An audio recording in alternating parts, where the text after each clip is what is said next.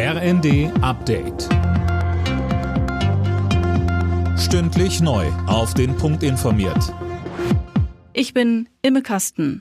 Russland will Getreideexporte aus der Ukraine möglich machen. Als Bedingung dafür nannte Präsident Putin in einem Telefonat mit Italiens Regierungschef Draghi allerdings die Aufhebung sämtlicher westlicher Sanktionen. Die ukrainische Regierung warnt allerdings vehement vor diesem Schritt.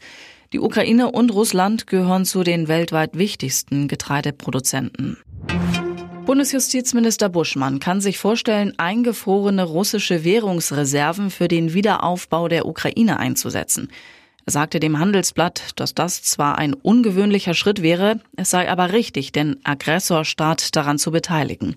Auf dem Weltwirtschaftsgipfel in Davos hat Kanzler Scholz Russlands Präsidenten Putin Imperialismus vorgeworfen und bekräftigt, dass Deutschland unabhängig von russischer Energie werden will. Wir machen Deutschland und Europa unabhängig von Energieimporten aus Russland.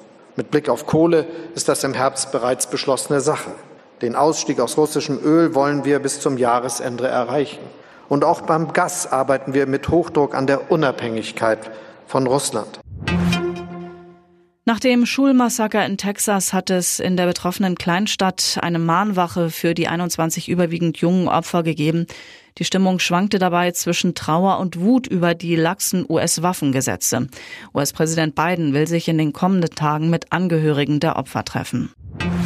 Bei der Eishockey-WM in Finnland ist die deutsche Nationalmannschaft im Viertelfinale ausgeschieden. Gegen Tschechien verlor das DEB-Team 1 zu 4. Raus ist auch Schweden nach einem 3 zu 4 Nachverlängerung gegen Kanada. Alle Nachrichten auf rnd.de